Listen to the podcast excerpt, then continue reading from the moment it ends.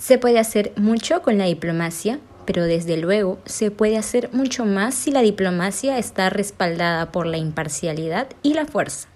Kofi Annan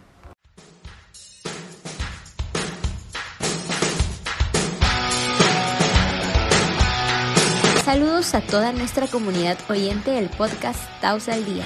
Mi nombre es Ana Peña, miembro consultivo del taller de Derecho y Relaciones Internacionales Alberto Ulloa Sotomayor y el día de hoy estaré reemplazando a Juan Pablo Alemán en la locución del presente episodio con lo referente al tema de diplomacia bilateral y multilateral. La palabra diplomacia es de origen griega, está formada por los vocablos diplo, que significa doblado en dos, haciendo referencia al papel que el mensajero entregaba, y el sufijo ma, que expresa el resultado de una acción.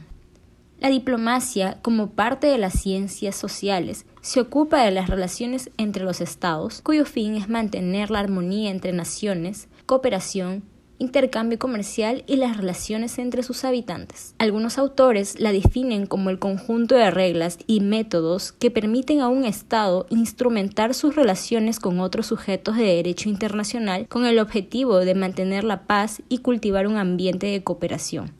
De esta manera, la diplomacia no solo permite a un Estado relacionarse con otro sujeto, sino también establecer vínculos con organismos internacionales, regionales incluso con personas individuales o jurídicas. A través del paso del tiempo, los estados han sostenido relaciones con otros estados. Aquel proceso de relación de estado a estado es llamado diplomacia bilateral. En la diplomacia bilateral, los estados trabajan para atender temas de mutuo interés. Asimismo, sus ministerios y agencias oficiales también coadyuvan en la agenda bilateral establecida. Gracias a esas redes de contacto que se establecen, la cooperación se extiende hacia otras instituciones, entidades y personas no oficiales.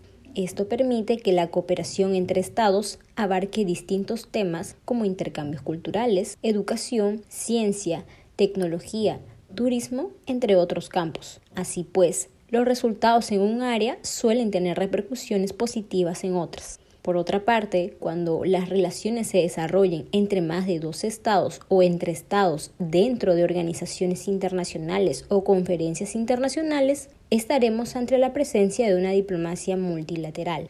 En la diplomacia multilateral, los estados reunidos en organizaciones internacionales o conferencias internacionales debaten sobre asuntos diversos y buscan tomar decisiones y encontrar soluciones en común. Esas relaciones se consideran diplomacia multilateral, donde factores y agentes se intercalan y dotan de mayor complejidad a las relaciones internacionales. Mientras que la diplomacia multilateral se define como aquellas relaciones entre países en organizaciones y conferencias internacionales con el objetivo de abordar temas en común, la diplomacia bilateral, por su parte, es aquella en la que la relación entre países se da entre dos sujetos, es decir, entre dos países. De ahí su nombre, pues multilateral hace referencia a una multitud de países, mientras que con bilateral estamos haciendo referencia a las relaciones existentes entre dos países. Como se puede apreciar, la diplomacia evoluciona con el pasar del tiempo y se adapta a las nuevas necesidades que surgen las relaciones diplomáticas bilaterales entre estados o entre este y otro sujeto de derecho internacional es fundamental para resolver intereses que competan a ambos. Sin embargo, en un mundo globalizado donde prima la interdependencia, la diplomacia multilateral reviste importancia para mantener una armonía dentro de la sociedad internacional, así como resolver asuntos que competen a más de dos estados, regiones específicas o asuntos de interés global.